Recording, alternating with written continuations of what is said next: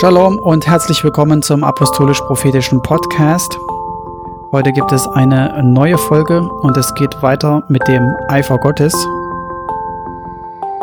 Wie schon angekündigt in der vorletzten Folge wollen wir einfach ein bisschen weitergehen, um dieses Thema zu entdecken. Also bleibt dran.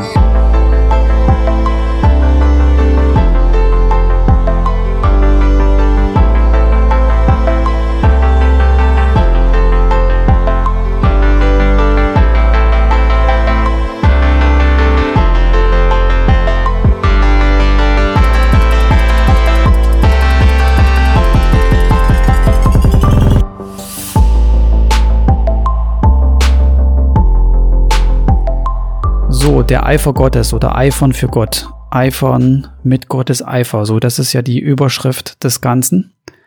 Und wir nähern uns einfach über das Wort für Eifer.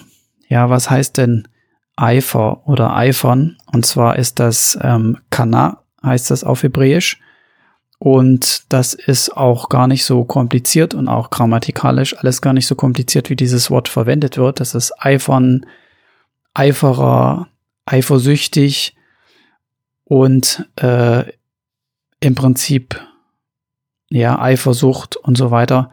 Das sind diese ganzen Worte, die reichlich Verwendung finden, auch besonders im Alten Testament. Vielleicht erscheint es so ein bisschen negativ besetzt oder man versteht vielleicht für den ersten Moment gar nicht so Gott. Mhm, okay, Gott eifersüchtig. Das also ich persönlich verbinde das immer gleich so mit so einem Wutausbruch oder so, ja. Oder irgendwie äh, mit, mit viel Lärm.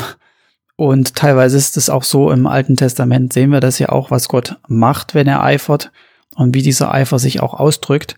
Aber prinzipiell erstmal ähm, gucken wir mal den Zusammenhang an, wo das vorkommt. Also das Wort ist ähm, verwendet Gott verwendet er für sich selber und es auch in zwischenmenschlichen Beziehungen ganz normal, so wie wir das auf Deutsch auch verwenden.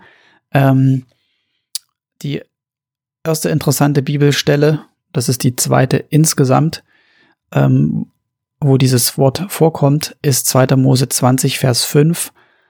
Und da haben wir es in den zehn Geboten, im ersten Gebot, ist das gleich äh, schon mit drin. Du sollst dich nicht vor ihnen, also den Götzen, niederbeugen oder den anderen Göttern und ihnen nicht dienen, denn ich, der Herr, dein Gott, bin ein eifernder Gott, der die Gerechtigkeit der Väter heimsucht an den Kindern am dritten und am vierten Glied derer, die mich hassen.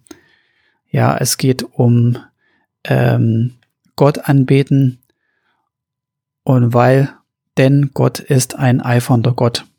Und dann auch haben wir gleich äh, Hass auch mit drin. Ja, lieben, Hass. Und ich sag gleich noch was dazu.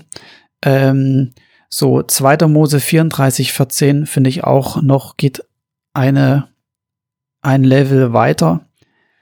Denn du sollst nicht einen anderen Gott anbeten, denn der Herr, dessen Name Eiferer ist, ist ein eifernder Gott. Also hier haben wir das einfach ähm, nochmal diese Doppelung drin und auch als Titel für Gott.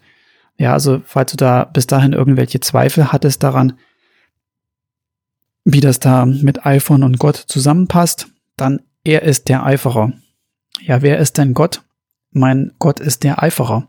Er ist ein eifernder Gott. Der Punkt ist auch, so einen Gott gibt's nicht. Den gibt's nur, den gibt's nur einmal. Das ist auch etwas, was ausdrückt diese Einzigartigkeit.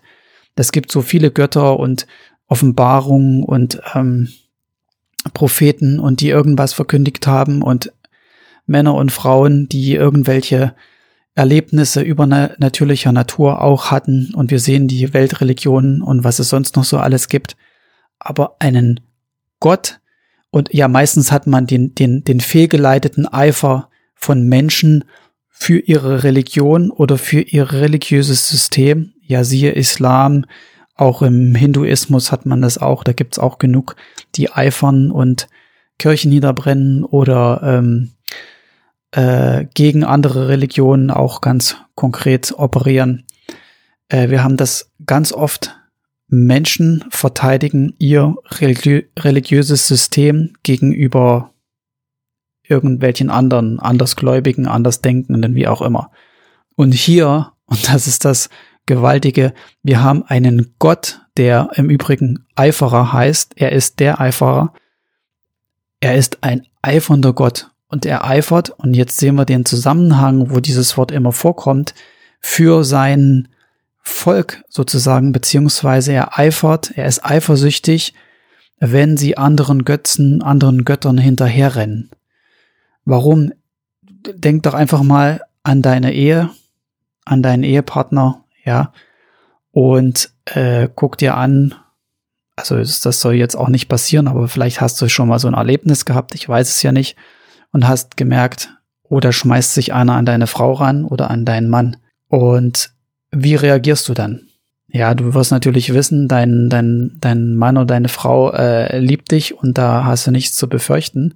Aber wie, wie fühlt sich das an, ja? Und das äh, ähm, ist auch noch nicht mal ansatzweise, sag ich jetzt, wie es Gott geht, wenn er sieht, dass ähm, ein Volk, dem er sich offenbart hat, gezeigt hat in so gewaltiger Form, und das trifft nicht nur auf Israel zu, sondern auf uns Gläubige generell, wenn er, wenn, wenn er sieht, dass wir uns anderen Göttern hingeben oder Götzen oder von ihm abkehren sozusagen. Vielleicht hast du schon mal so, so, so, so eine Aussprüche gehört wie, im Alten Testament so, da, da ist nicht so viel von der Liebe Gottes so da, ja. Da ist eher so dieser ähm, rachsüchtige, zornige ähm, Feuer- und Schwefelgott mäßig so. Das ist jetzt ein bisschen extrem und ähm, vereinfacht ausgedrückt, aber vielleicht hast du sowas schon mal gehört oder dieses alte gegen Neue Testament ausspielen. Ja, Neue Testament, Gott ist jetzt plötzlich lieb und gnädig und liebend und es geht nur noch um die Liebe Gottes und Jesus hat es jetzt so richtig rausgerissen. Und im Alten Testament ist so eher dieser wütende ähm, Gott, der mal so richtig auf den Tisch haut. Und wir, wir wissen, dass das nicht stimmt, aber vielleicht habt ihr das schon gehört, dass, oder hast auch selber auch Mühe mit manchen Situationen, mit manchen Bibelstellen oder mit manchen Worten, die Gott so von sich gibt. Aber ähm, ich habe ich hab mal gelesen oder gehört in der Predigt, dass ähm, der, der Zorn Gottes ist ein Ausdruck der Liebe Gottes. Und das ist auch dieser Eifer, ähm, das kann ich dasselbe dazu sagen. Der Eifer Gottes ist ein Ausdruck seiner Liebe. Und wenn du irgendwie Liebe Gottes vermisst im Alten Testament, das stimmt nicht. Also erstens mal gibt es genügend Bibelstellen, wo konkret Gott sagt, wie viel Liebe er für sein Volk empfindet. Und zweiter Punkt ist auch der Zorn Gottes und diese ähm, Charaktereigenschaften, mit denen wir vielleicht so ein bisschen Mühe haben für den ersten Moment oder auch der Tatsache, dass Gott eifersüchtig ist und eifernd, ähm, ist ein Ausdruck seiner Liebe. Ja, ist ja auch ganz einfach zu verstehen. Wenn sich jemand an deine Frau ranschmeißt oder an deinen Mann, ja, warum stört dich das denn?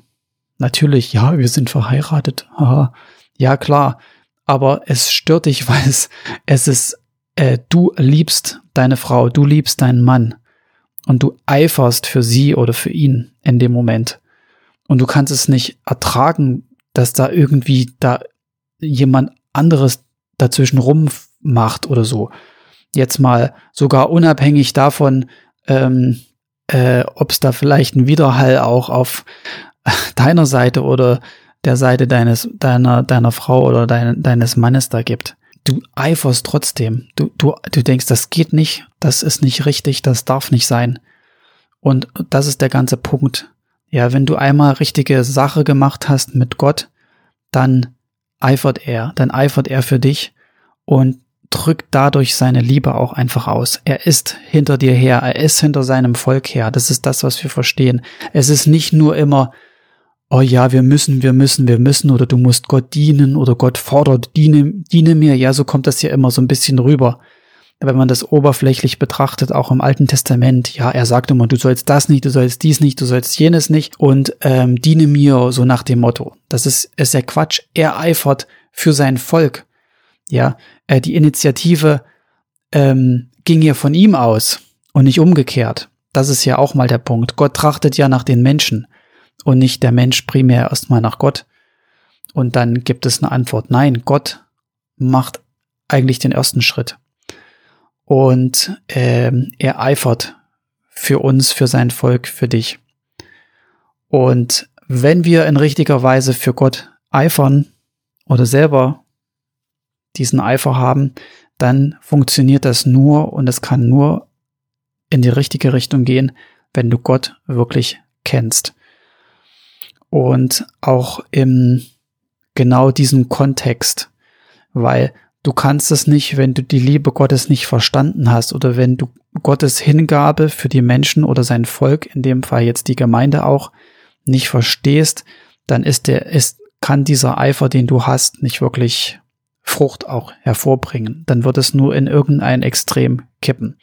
Wir sehen das auch, den Bibelvers habe ich ähm, der letzten Folge schon gesagt, 2. Korinther, Vers 11. Da sagt Paulus, denn ich eifere um euch mit göttlichem Eifer oder mit Gottes Eifer, denn ich habe euch verlobt, ja, ähm, mit einem einzigen Mann, damit ich Christus ähm, eine reine Jungfrau zuführte. Das heißt, da haben wir auch wieder diesen Zusammenhang mit ähm, Vermählen, Verloben, ähm, mit jemanden für Gott präsentieren sozusagen. Und ähm, das ist der, der diese diese Zündung, ja, der Eifer bezieht sich auch in dem Sinne echter göttlicher Eifer ähm, bezieht sich auf die Gemeinde. Ja, das Bestreben, den Drang, ähm, das getrieben von der Liebe Gottes, der, die Gemeinde ähm, Gott zu präsentieren. Und ähm, das, das finde ich, das finde ich das Gewaltige. Also, dass es da so diese, diese Zusammenhänge gibt, dass es einmal auf der zwischenmenschlichen Ebene so ist und dass es dann halt auch etwas ist, was Gott für uns hat, für, für dich empfindet. Er eifert für dich. Ja.